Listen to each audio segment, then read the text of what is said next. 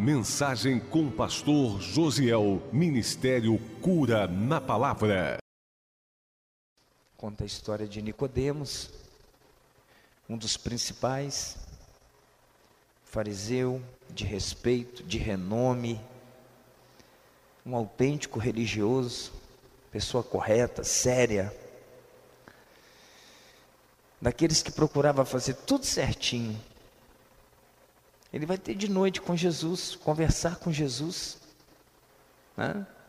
querendo saber a origem daquela autoridade, daquela graça, daquele poder que Jesus carregava com ele. E aí Jesus, nessa conversa, diz para ele: Nicodemos, te é necessário nascer de novo. Amém? Tem que nascer de novo. Talvez ele esperasse outra resposta de Cristo. Como eu já ministrei aqui outras vezes, talvez ele esperasse que Jesus desse a ele uma regra nova, uma doutrina nova, um dogma novo, porque ele já tinha vários, como fariseu, muitos dogmas. Mas Jesus deu uma direção, nasce de novo. E o verso 5 diz assim: Respondeu-lhe Jesus: Digo-lhe a verdade. Ninguém pode entrar no reino de Deus se não nascer da água e do Espírito. O novo nascimento é da água e do Espírito. E ele diz que ninguém, preste atenção nisso, ninguém, não saiu da boca de um profeta, não saiu da boca de Paulo, não saiu da boca de um religioso, saiu da boca de Cristo. Ninguém pode entrar no reino se não nascer de novo. Amém? Se não nascer de novo.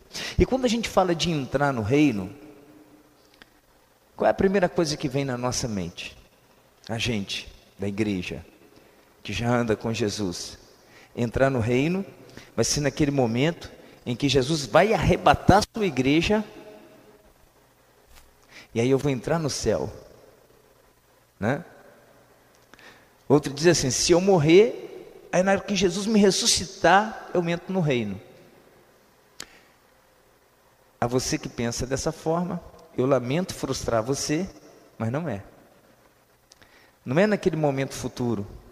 Porque Jesus, quando ele separa os seus apóstolos, na primeira comissão que eles saem pregando, Mateus 10, 7, Jesus disse assim: E indo pregar e dizendo: O reino dos céus está entre vós. Então o reino não está lá, o reino está aqui. E todo aquele que nasceu de novo, que nasceu da água, que nasceu do Espírito, ele tem a plena consciência, a plena convicção de que o reino já é. O reino não será. O reino não é um assunto do futuro, é do presente. Porque se eu não estou no reino aqui, com certeza não estarei lá também. Se eu não consigo discernir que o reino é presente, eu tenho que parar e pensar. É porque provavelmente eu ainda não experimentei esse nascer de novo. Nascer da água no, no, na interpretação mais simples, fala do batismo. Batismo é muito mais do que tomar um banho na água, é sepultamento. A gente sepulta o que? O que morreu. Então fala da morte, que é a desconstrução, que o pastor Fabiano fez a abertura aqui. A gente vai morrendo na medida com que a gente vai desconstruindo dogmas, pensamentos, né? formação que a gente carrega, informação que a gente traz lá da infância, conduta religiosa, e de repente você conhece Jesus, meu Deus, está tudo errado que eu sabia. Você vai morrendo na medida com que você vai desconstruindo. Amém? E nascer do Espírito. O nascer do Espírito é aquele sopro que vem do Senhor e que dá aquele testemunho no nosso coração que somos filhos de Deus. Romanos 8,16 diz que o Espírito testifica com o nosso Espírito que somos filhos de Deus. E quando que o Espírito vem? Conforme João 1,12 diz que todos quanto o receberam, Receberam quem? Jesus. Foi-lhes dado o poder. E esse poder é o espírito de ser feito filhos de Deus. Todos que recebem Jesus, que crê nele, assim como ele é. Hã? Como é que é crer nele como ele é? A gente vai crer nele como ele é quando a gente tem uma revelação do que ele é, não apenas uma informação, porque informação sobre Jesus tem muitas, tem várias. Tem um Jesus curandeiro, tem um Jesus abridor de porta, tem um Jesus, né? Mas eu estou falando aqui nessa noite do Jesus Salvador, daquele que veio para tirar nossa alma do inferno. É esse Jesus. Quando a gente tem uma revelação dele, aí ele é o Salvador. Consequentemente, eu vou nascer de novo, porque o poder vem, aí eu nasço do Espírito. Amém? Nasci do Espírito. Pastor Fabiano nasceu do Espírito. O Aislan nasceu do Espírito. O Ricardo nasceu do Espírito. Hein? Valteci nasceu do Espírito. O que, que nós passamos a ser? Filhos de Deus. E quem é filho do mesmo pai é o quê? É o quê? Hã? Irmão. Amém? Irmão, então guarda isso no seu coração. E uma vez que a gente nasce do Espírito, quem já teve essa experiência de nascer do Espírito, ele se sente no reino. E no reino, irmãos, no reino ninguém quer ficar parado. Dá uma sede, não dá? Dá uma vontade de fazer alguma coisa para Jesus. É uma coisa que queima aqui dentro, é, gera um desconforto não fazer nada. É impressionante isso. Porque todas as vezes que a gente nasce do Espírito, a gente é posicionado. O Senhor nos posiciona. Posiciona onde? Na videira verdadeira. Naquele que diz: Eu sou o tronco e vocês são o ramo. E a vara que está em mim, consequentemente, o que, que ela faz? Dá fruto. Ele nos posiciona em Cristo e em Cristo a gente começa a querer frutificar, frutificar. E cada um foi posicionado num lugar nesse tronco. Ramos maiores, ramos menores, ramos com mais cachos de uva, com menos cachos de uva, mas uma coisa é: todo mundo é posicionado para frutificar. Amém? Então, aos nascidos de novo, quando a gente nasce de novo, o Senhor nos coloca numa posição, numa posição de ser frutífero. Lembra, você que de repente esqueceu, e é você que ainda não teve essa experiência, eu profetizo, você terá. Você terá uma revelação de Jesus. Você terá uma revelação do Espírito, o seu coração vai queimar. Agora você que o seu coração já queimou, já pegou fogo, e agora de repente está um pavio que fumega o desejo do meu coração é que o Espírito sopre aqui nessa noite e esse pavio que fumega, ele pegue fogo novamente, amém? Hã? A posição nossa, por mais simples é, que a gente possa pensar, eu vou te falar aqui uma posição, a posição de salvo. Só de você carregar a consciência de ser salvo e não esconder essa consciência de outra pessoa, você já está frutificando. Porque quando a gente fala com convicção para aquele que não é salvo, eu sou salvo, eu mexo com essa pessoa. Eu faço ela querer ser salva também. Ainda que ela pergunte, mas como é que você pode saber que você é salvo? Hã?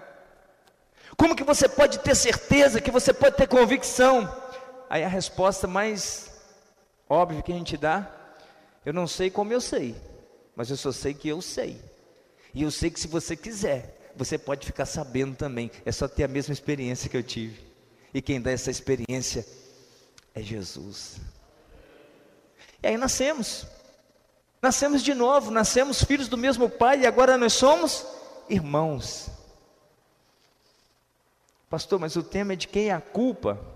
A gente vai chegar lá daqui a pouco. Hebreus capítulo 12. Hebreus capítulo 12. Já estamos no reino, amém? Nascemos de novo, posicionados como salvos, como ramo frutífero, porque todo salvo é frutífero. O salvo, só de não perder a consciência de ser salvo, ele já está dando fruto. Impressionante. Porque o comportamento dele é diferente. Ele não precisa pregar com palavras, sem abrir a boca, o salvo está pregando. O salvo que é salvo, sabe, o comportamento dele é diferente. Ele não precisa subir num púlpito, ele não precisa abrir a Bíblia e, e, e, fazer uma exegese da Bíblia. Não, só o comportamento dele, o jeito dele andar, o jeito dele falar, o trato dele já faz as pessoas olharem e falar: esse cara é diferente. Tem um negócio diferente aí. E aí estamos salvos. Amém? Estamos no reino. E o salvo que está no reino, qual é a coisa que ele mais espera? Qual, o que mais queima no coração? Qual é a maior expectativa que o salvo carrega? Já não é de ser salvo mais, porque salvo já é. Sabe qual é a minha maior expectativa? É ver a face do meu Senhor. Tem gente que quer chegar no céu para andar em rua de ouro, para ver mar de cristal, irmãos, mas quando eu penso que quando eu chegar lá, eu vou ver a face do meu Salvador. Ah. Quem quer ver a face do Senhor aí, levanta a mão, diz amém. Dá glória a Deus, diga aleluia, por favor. Queira isso. Eu vou ver aquele que me salvou. Em Islã, aquele que tirou a gente da lama, do pecado, cara. Sabe? Ninguém não estava dando muita mínima para mim, não. Um, um, monte de gente já tinha desprezado, né? Como você, como pastor Fabiano e muitos outros que estão aqui. Aí ele vem e derrama sangue por nós, morre a nossa morte e nos permite nascer de novo. E agora eu sou um salvo. E sabe o que, que eu desejo agora? Eu desejo ver a face do meu Salvador. Amém, irmãos? Só os nascidos de novo. Amém, irmãos? Porque quem nasceu de novo é irmão. E agora eu prego para irmão. Hebreus 12, 14 diz assim: Segui a paz com todos, e a santificação, sem a qual ninguém verá o Senhor. Segui a paz com todos, e a santificação, na minha tradução, diz assim: esforcem-se para viver em paz com todos e para serem santos. Sem santidade, ninguém verá o Senhor. Santidade. Talvez a ênfase mais dada àquele que é cristão é santidade, santidade, não peca, não faz isso, não faz aquilo, não faz aquilo outro. Só que eu não posso esquecer de uma coisa que antes da santidade, antes da santificação, paz com todos. Santidade sem paz com o próximo não é santidade que agrada a Deus, é religiosidade. Porque uma santidade que desconsidera o próximo não é a santidade que cumpre os dois maiores mandamentos do Altíssimo, que é: amarás o Senhor teu Deus de todo o teu coração e o teu próximo e o teu próximo cumpriu esses dois mandamentos, cumpriu toda a lei. Eu amo a Deus, eu quero ver Deus. Aí eu mudo o jeito de andar, mudo o jeito de vestir, mudo o jeito de falar. Né? Só quando estou perto dos outros, mas quando eu estou longe, eu falo mal do próximo, eu denigro a imagem do próximo, eu fofoco da vida do próximo, eu falo mentira da vida do próximo, e se o próximo mexer comigo, deixa eu falar, não entra na minha frente, não, que eu vou passar por cima. Mas aí a palavra diz assim: seguir a paz com todos. Quem quer ver o Altíssimo aí diz amém. Santifique, santifique, mas tenha paz com o próximo, porque antes da santificação tem que ter paz. Não somos irmãos? Hein? E como é que é uma grande família? Quem tem muitos irmãos aí dentro de casa aí? Mais de um. Lá em casa é pouquinho, éramos doze. Éramos doze. Infelizmente, eu perdi três irmãos. Eu digo infelizmente mesmo. Vocês acham que em algum momento a gente tem uma discussão? Hein? Lógico. Temos discussões. Mas não tem inimizade. A gente pode ter divergência de opinião, divergência de ideia, mas tem uma coisa mais forte que nos une, é o quê? Somos irmãos. Somos irmãos. Então isso tem que trazer aqui para a família de Deus. Isso tem que permear o nosso coração. Se dentro da nossa casa lá, que nem eu, 12 irmãos, a gente tem pensamento diferente, e aqui que nós nascemos em casa diferente, bairro diferente, hospital diferente, eu nem nasci no hospital, se você quer saber, eu nasci na roça, foi quem fez o meu parto foi meu irmão mais velho. Educação, aí viramos irmãos em Cristo. Então a gente vai ter opinião diferente, comportamento diferente. Em algum momento as nossas ideias não irão conferir e pode ter um atrito, mas isso não pode romper com a paz. Olha o que o Senhor diz para nós, não precisa abri-la não. Ah, pode ficar com a sua Bíblia aberta onde você está. Romanos 12, 18 diz assim: façam todo o possível para viver em paz com todos. Tem uma tradução mais tradicional que diz assim: no que depender de vós, tenha paz com todos. Romanos 14, o verso 19 diz assim: Por isso, esforcemo-nos em promover tudo quanto conduz à paz e à edificação mútua. Então, se eu quero ver a Deus, eu trabalho para que haja paz. Tem gente que faz guerra o dia inteiro e de noite vem orar pedir paz. Briga o dia inteiro, implica com o outro o dia inteiro, sabe, uma tribulação. Ele, ele não tem tribulação, ele é a tribulação em pessoa. E chega de noite, Senhor, me dá a paz. Espera aí, nós vamos começar a desconstruir isso aqui. Vamos nascer de novo, gente? Vamos nascer de novo? Hein? É eu que tenho que me esforçar para a paz. No que depender de mim vai ter paz. Se você quiser brigar comigo, vai brigar sozinho. Brigue sozinho. Já viu alguém brigando sozinho? Eu já vi que tem gente que briga com ele mesmo. Ele não dá soco nele, literalmente, mas ele se fere emocionalmente. Ele é ranzinza, é mal-humorado, atribulado. Você dá um presente, você esforça, gasta dinheiro, dá um presente. Não gostei. Pô, presente é presente, cara. E tem um ditado que diz assim: cavalo dado não se olha os dentes, porque é presente. Então eu tenho que ter esse esforço. Mas quem não tem esse esforço, olha, voltando lá para o livro de Hebreus, diz assim: ó, cuidem que ninguém se exclua da graça de Deus, que nenhuma raiz de amargura brote e cause perturbação contaminando a muitos. Raiz de amargura, graça. Cuide que ninguém, sabe, se prive. Você sabe o que é graça? Graça é algo que veio de graça. É você que nasceu de novo. Deixa eu te perguntar, quanto que te custou nascer de novo? Quanto que o céu custou para nós, irmãos? Quanto custou a nossa salvação? Para nós foi de graça. Se é de graça para mim, não pode ter preço para o outro. E porque eu recebi de graça não quer dizer que não custou nada. Não tem preço, mas tem valor. O que tem preço pode ser vendido e comprado, o que tem valor não. Deus não trabalha com preço, Deus trabalha com valores, amém? Hein? Deus trabalha com valores. E às vezes eu só sei dar valor àquilo que tem preço traça, ferrugem, corrói, ladrão rouba, mas o que tem valor, Deus leva para ele. Então, cuide que ninguém se prive da graça, disso que para mim não custa nada, mas tem um valor. O outro também tem que ter essa mesma experiência. Nascer de novo não custa nada para ninguém, mas é valioso demais. Olha, cuidado para não brotar raiz de amargura. Raiz de amargura é veneno, irmãos.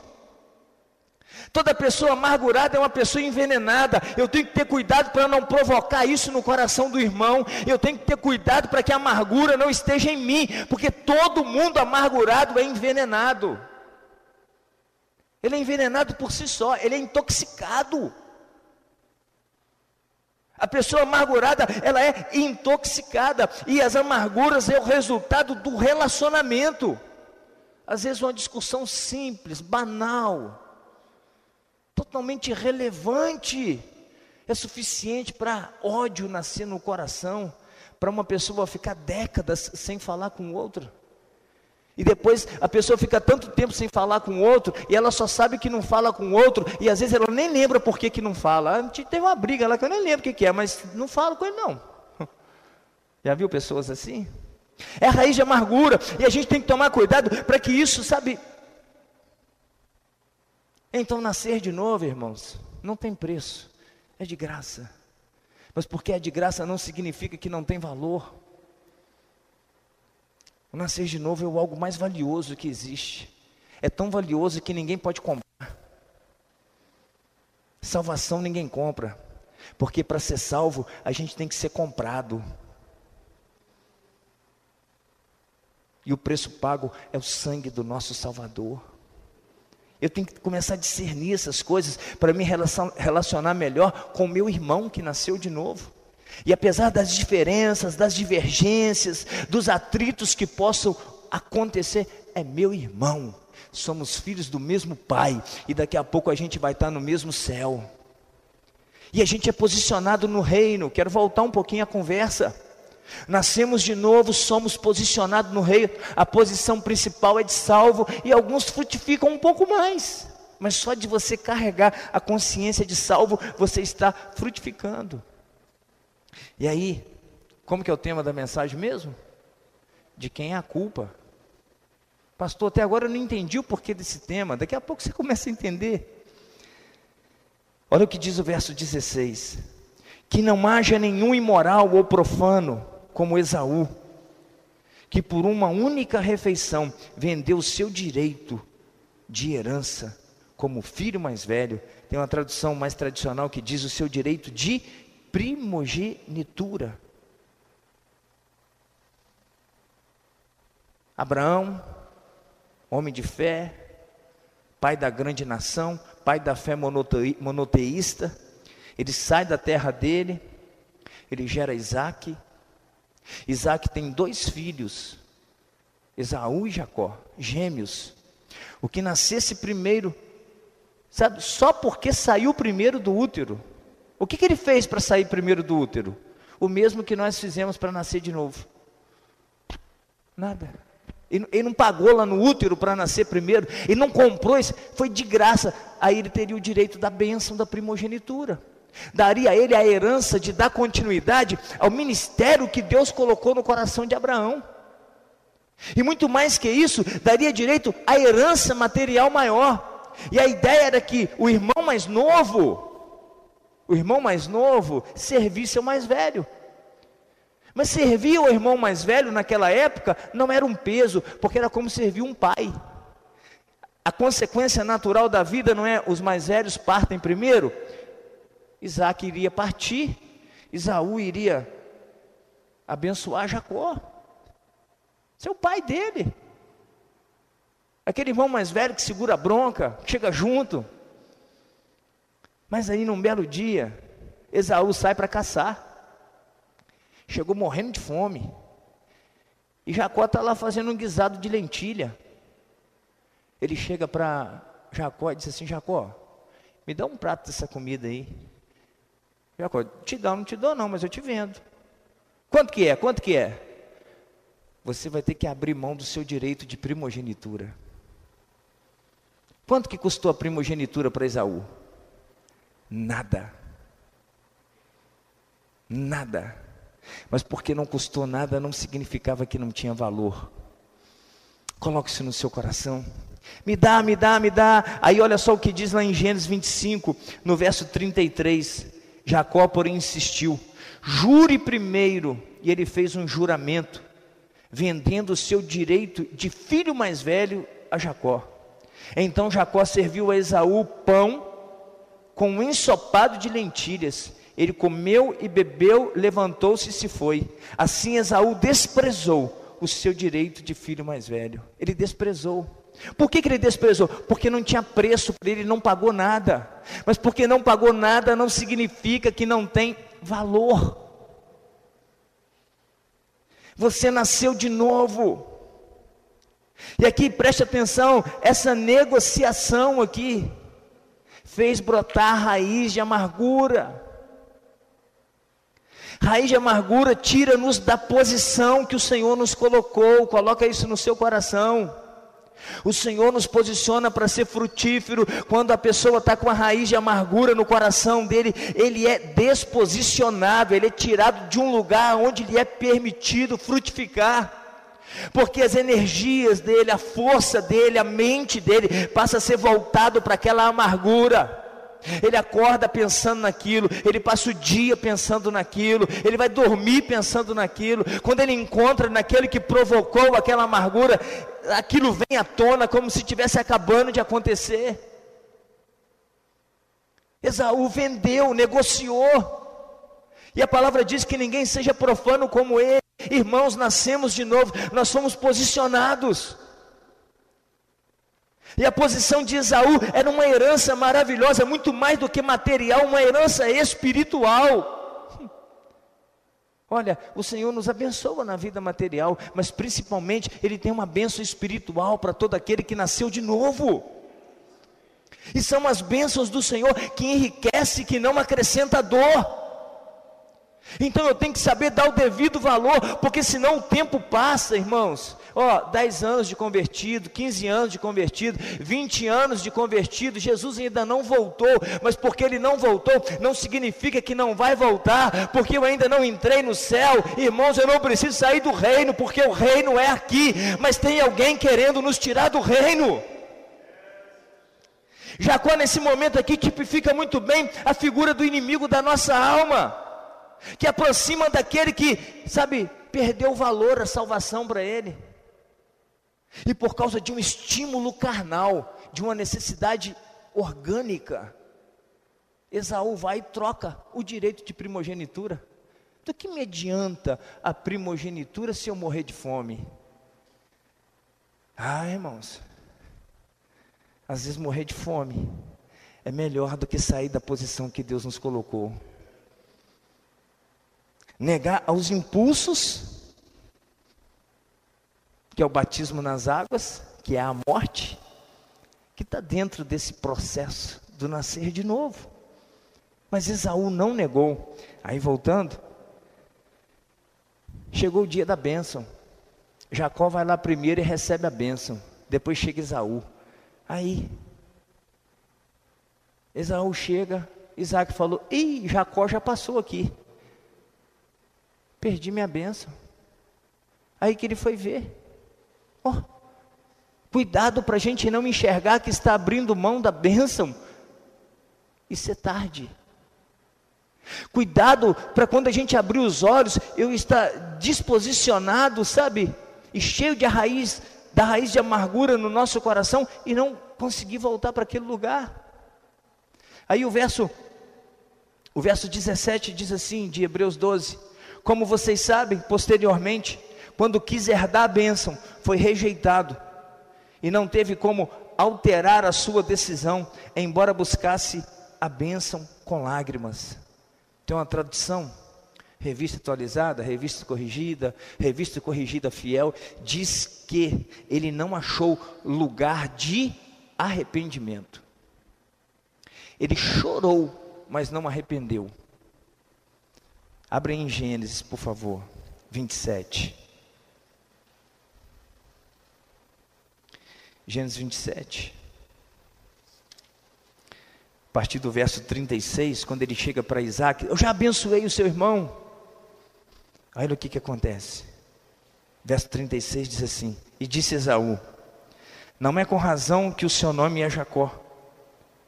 Já é a segunda vez que ele me engana. Primeiro tomou o meu direito de filho mais velho, agora recebeu a minha bênção. Então perguntou ao pai: O Senhor não reservou nenhuma bênção para mim? Isaac respondeu a Esaú: Eu constituí Senhor sobre você e a todos os seus parentes. Tornei servo, tornei servos dele. A eles supri de cereal e de vinho. Que é que eu poderia fazer a você, meu filho? Esaú pediu ao pai: Meu pai, o Senhor tem apenas uma bênção? Abençoe-me também, meu pai. Então chorou Esaú em alta voz. Esaú fez o quê? Chorou. Chorou por quê? porque viu que tinha perdido. Mas voltando ao verso 36, olha o que, que Esaú disse: Não é com certeza que o seu nome é Jacó. Já é a segunda vez que ele me engana. Primeiro tomou meu direito de filho mais velho, e agora recebeu a minha bênção. A quem que Esaú responsabiliza? O seu irmão. Em quem que Esaú colocou a culpa? No seu irmão. De quem que é a culpa? Agora que a gente conhece a história. De quem que é a culpa? Do próprio Esaú. Por que, que ele está culpando o irmão? Raiz de amargura. Ele estava tão amargo que ele responsabiliza Jacó por, pelo que ele tinha perdido, mas na verdade Jacó não roubou nada dele, ele abriu mão. Ele vendeu, ele negociou. De quem que é a culpa? Olha, um coração com raiz de amargura, ele não assume culpa, ele não assume responsabilidade, ele coloca culpa no outro. E quem coloca culpa no outro, chora, mas não arrepende. Esaú deixou de ser filho, irmãos? Acho que não. Continuou sendo filho de Isaac, mas agora fora da posição de primogênito, fora da bênção. Quem tomou o lugar dele? Jacó.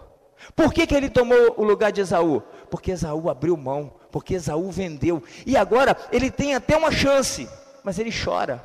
Ele busca com lágrima, mas não achou lugar de arrependimento, porque a culpa não é minha, a culpa é de Jacó, eu estou nessa por causa de Jacó. E tem gente que está assim na presença do Senhor: Senhor, o Senhor não está vendo o que estão fazendo comigo. Senhor, olha o que, que Fulano falou de mim. Senhor, olha o que, que Ciclano fez comigo. Olha essa mulher, Senhor, está acabando com a minha vida. Olha esse homem, olha esse filho, olha isso, olha aquilo. Peraí, peraí, peraí, peraí. Isso é um choro de quem está sentindo dor. Mas deixa eu te falar uma coisa. Sabe para que o Senhor nos trouxe aqui nessa noite? Para nos reposicionar. Você sabe o que é reposicionar? É colocar na posição de novo. E sabe quem que é colocado na posição de novo? É aquele que arrepende. Quem é que arrepende? Não é aquele que diz a culpa é dele, a culpa é do outro, a culpa é... não, a culpa é minha. Se Esaú naquele momento coloca o joelho no chão e fala: Pai Isaac, eu pequei. Um dia eu estava vindo do campo, eu vendi o meu direito de primogenitura. Eu negociei com Jacó tudo que está acontecendo, mas eu estou arrependido. Quem é que poderia mudar essa história? Quem poderia? O pai Isaac. Quem é que pode mudar a história da nossa vida? O pai Deus. Mas se eu chegar diante de Deus e começar, a culpa é do Aislan. só, para descontrair. A culpa é do Jadon. Ainda mais que ele está de máscara agora lá. Guedinho, você que é culpado por eu estar tá nessa. O que, que Deus pode fazer por mim? Agora, quando eu chego, eu falo assim: a culpa é minha. Eu fui negligente. Hebreus 12, 3 diz que a gente não deve negligenciar a salvação, que nos é oferecida gratuitamente. A culpa é minha, sabe por que, que eu estou nessa? É, fulano me enrolou, mas eu que errei de confiar nele. Se você não tivesse confiado, não teria te enrolado. Olha, aquela pessoa me deu um prejuízo, mas eu confiei. Eu me arrependo, Senhor, de ter confiado na pessoa errada. O Senhor até fala na palavra né, que maldito é o homem que confia no homem, mas eu não leio Bíblia. Errei de novo por não ler Bíblia. E ainda tem um Espírito que dá testemunho, que direciona a nossa vida, que tem hora que a gente quer ir para a direita, ele manda a gente para a esquerda, né? Mas eu vou orar para quê? Eu sei das coisas. Aí eu vou e tomei a direção errada, mas tinha um negócio me incomodando, mas eu achei que era da minha alma, coisa da minha cabeça, deu errado. Era o Espírito, mas eu não fui para Deus para tirar limpo. Errei de novo. Errei porque bati com a cara no muro e errei lá atrás porque não conversei com meu pai. A culpa é minha, a culpa é minha. Aí eu vou e me arrependo, e todo aquele que se arrepende, o Senhor perdoa. Todo aquele que se arrepende de todo o coração, não é o que chora, é o que arrepende. Não chore apenas pela sua dor, não chore por aquilo que você está sentindo de ruim, chore pelo erro que você cometeu. Arrepende, peça perdão, porque o Espírito do Senhor está aqui nessa noite para nos reposicionar. Amém. Amém, irmãos? Lembra de Pedro? Senhor, estou prontinho, vou contigo, vou morrer com o Senhor. Vai nada, Pedro, você não está com essa bola toda, não. Pedro, antes que o galo cante, três vezes tu me negarás. Jesus é preso, Pedro está rodando lá. Ah, você era um deles. Sou não. Saiu do lugar, foi para o outro. Você era um deles. Você é um. Ó, não, não sou não. Terceira vez, você anda igual ele, você fala igual ele. Ele espraguejou, jurou, eu não conheço tal homem. Amém? Três dias depois, onde estava Pedro? Chorando no sepulcro, querendo o Senhor. E o Senhor o encontrou. Aquele que busca é achado de Deus. E aí Jesus começa a conversar: Pedro, tu me amas? Tu sabes que te amo. Tu me amas, Pedro? Tu sabes. Tu me amas? Jesus, Senhor sabe de todas as coisas. Eu amo, mas eu sou falho. Eu sou frágil e pecador, mas eu te amo, então eu te reposiciono. Quando você se converter, apacenta o meu rebanho. Pedro foi chamado para ser pastor e não deixou de ser porque negou três vezes. Mas quando ele teve a chance na confrontação, ele reconhece. E na primeira mensagem de Pedro, Atos capítulo 3, verso 18, ele diz assim: Arrependei-vos e convertei-vos, para que seja apagado os vossos pecados e venha assim o tempo do refrigério pela presença do Senhor. Ele sabia do que estava falando. O arrependimento reposiciona. E para isso o Senhor nos trouxe aqui nessa noite. Às vezes o que está precisando acontecer não é esse problema ser resolvido. Porque na verdade esse problema é desse lugar que você está